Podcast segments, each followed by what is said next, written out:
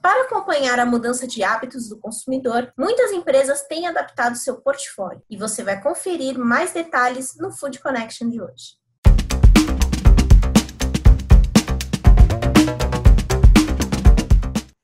Mais um Food Connection no ar, o programa para toda a cadeia de alimentos e bebidas.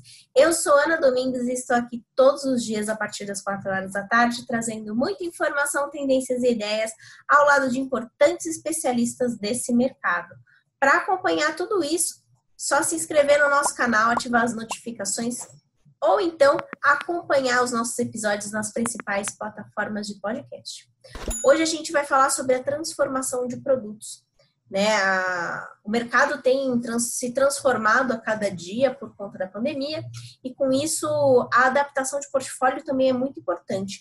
E hoje a gente vai ver como que o mercado de bebidas tem feito isso e como tem sido essa experiência para conversar sobre o tema e mostrar para a gente a adaptação não só de produtos, mas também de serviços, eu conversei com o Luciano Lopreto, que é diretor comercial da Vinícola Góis, que contou como que tem sido esses, esses meses tão diferentes e como que eles têm levado o lançamento de produtos e até mudanças de embalagem, atendimento ao consumidor, enfim.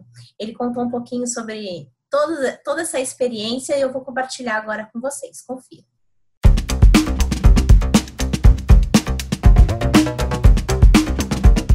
Bom, Luciano, antes de mais nada, queria te agradecer a participação no nosso programa e eu queria é, já começar te perguntando como que foi essa experiência de ter lançamentos durante a crise.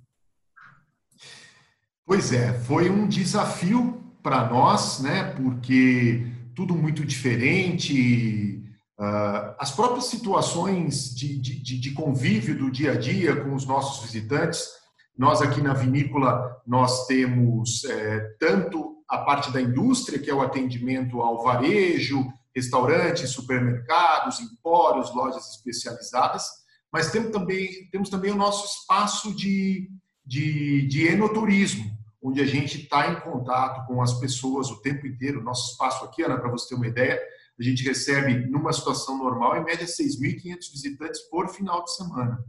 Então, essa interação com esse público, não só na venda de produtos, mas uh, no trabalho de degustação, de apresentar os conceitos, né?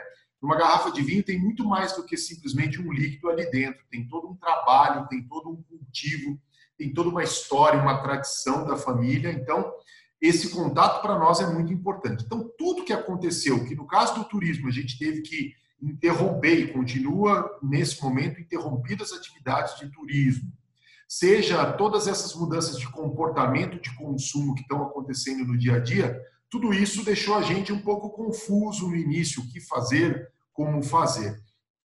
Mas passado esse primeiro momento, a gente tentou olhar para isso da melhor forma possível e entendeu que deveria seguir adiante.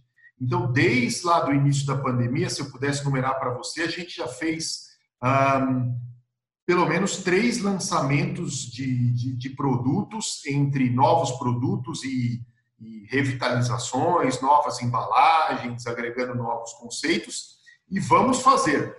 Uh, esta semana mesmo, nós estamos fazendo o lançamento de, de uma safra nova do nosso vinho ícone, e mais alguns dias a gente lança dois, duas novas variedades de vinhos finos 100% cultivados aqui em São Roque. Então, Uh, vamos tocando em frente. Aí a criatividade vem na forma de levar isso para as pessoas. Né? Então, usando os canais digitais da melhor forma possível, uh, através da interação com os supermercados, que no momento que estão funcionando acabam sendo um canal interessante, ou nessa interação de lives, de eventos, enfim, tem algumas histórias aí que aconteceram ao longo desses dias.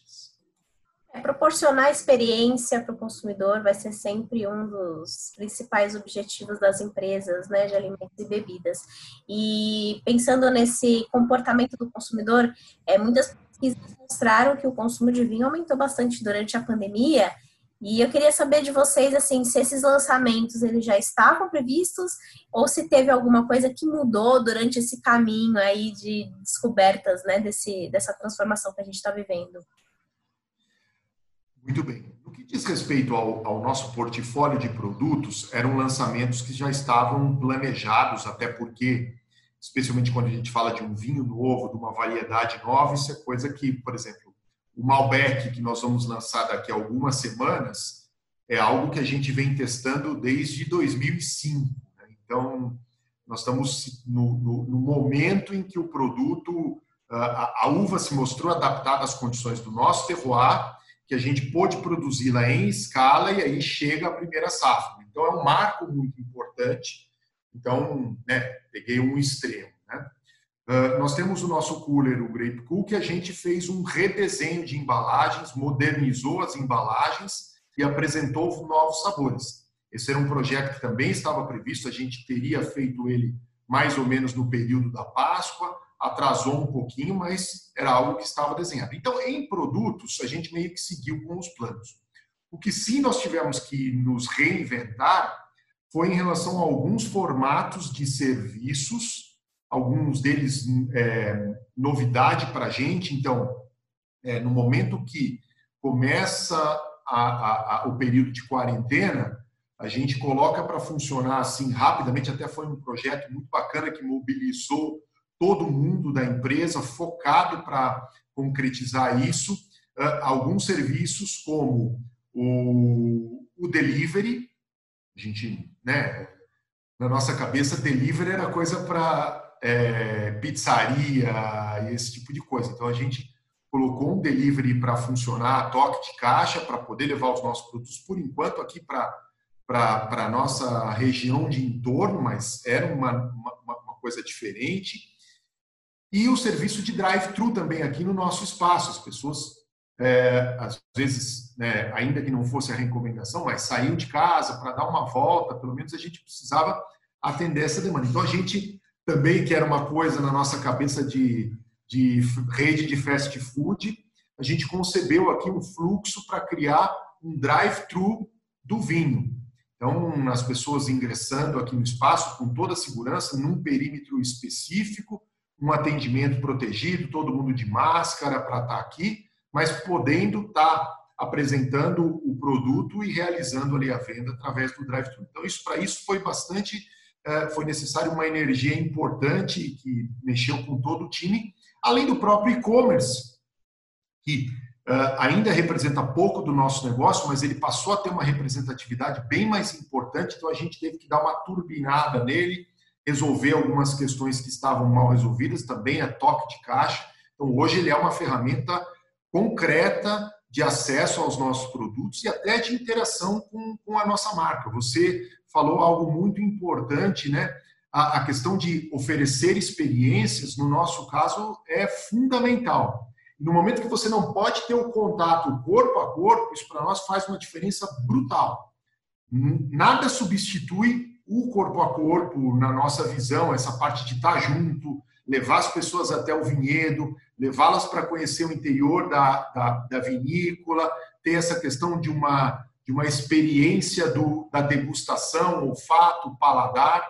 É, isso é insubstituível, mas de alguma forma a gente precisa tentar levar é, alternativas que, se bem não vão trazer isso, possam trazer algo que seja o mais próximo possível disso.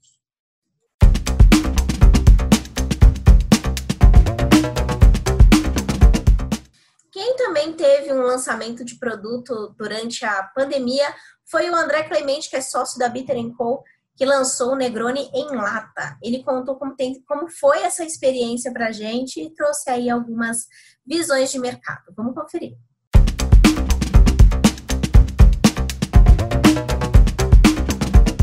Então, eu queria que você me contasse um pouquinho como que foi essa ideia de lançar um produto durante a pandemia e quais foram os resultados? Uh, a gente fez um teste do, do Negroni na, na lata, uh, eu, na lata de 2009. Uh, a gente chegou a fazer um teste pequeno e daí a gente viu que deu certo a primeira lata de Negroni do Brasil né? Então foi uma coisa que teve uma, uma aceitação e daí a gente fez daí numa quantidade um pouco maior E que é legal, é, é prática, né? Assim, é, primeiro que o, o Negroni já engarrafado já é uma, novi, né, é uma novidade.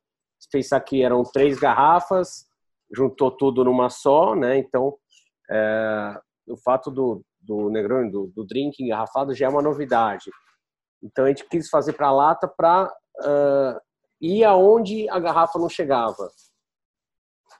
E é uma tendência, a lata é uma tendência mundial. Então a gente aproveitou esse gancho.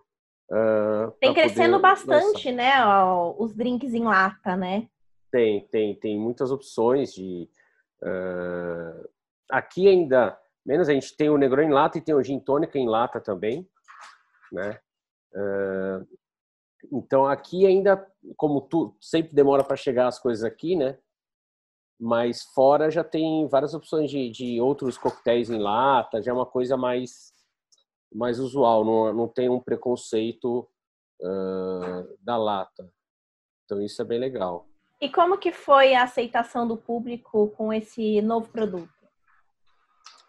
Foi boa, foi boa. Uh, a gente fez até uma pequena leva e eu tinha que entregar, eu tenho que entregar uh, lá no, no Debete, eu tô com duas caixas só, por exemplo, ele queria três, quatro caixas, tenho só duas, tem que produzir mais, então assim, a aceitação está sendo muito legal, porque é uma lata que tem 269 ml, que dá cerca de umas três a quatro doses, né, dependendo do... Então, assim, é uma quantidade boa, parece que, que a latinha é pequena, né, mas é uma quantidade bem legal. Então a aceitação tá, tá sendo boa. Às vezes a pessoa quer um pouco, não quer comprar a garrafa, valor né, ser mais alto e tudo mais, então a lata tem um, um atrativo.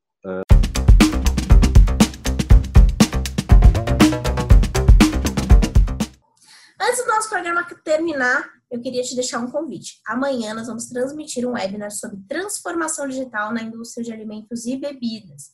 É um webinar patrocinado pela Infracommerce, vai trazer diversos temas sobre esse assunto, é, dentre eles o e-commerce, produção e processos. E são diversas empresas convidadas para fazer parte desse debate, dentre elas a Nestlé, a BRF, a Ambev e a Kraft Heinz. É amanhã, a partir das 10 horas, e as informações e as inscrições eu vou deixar aqui na descrição do vídeo. Nosso programa vai ficando por aqui e amanhã eu volto com muito mais informações. Até logo!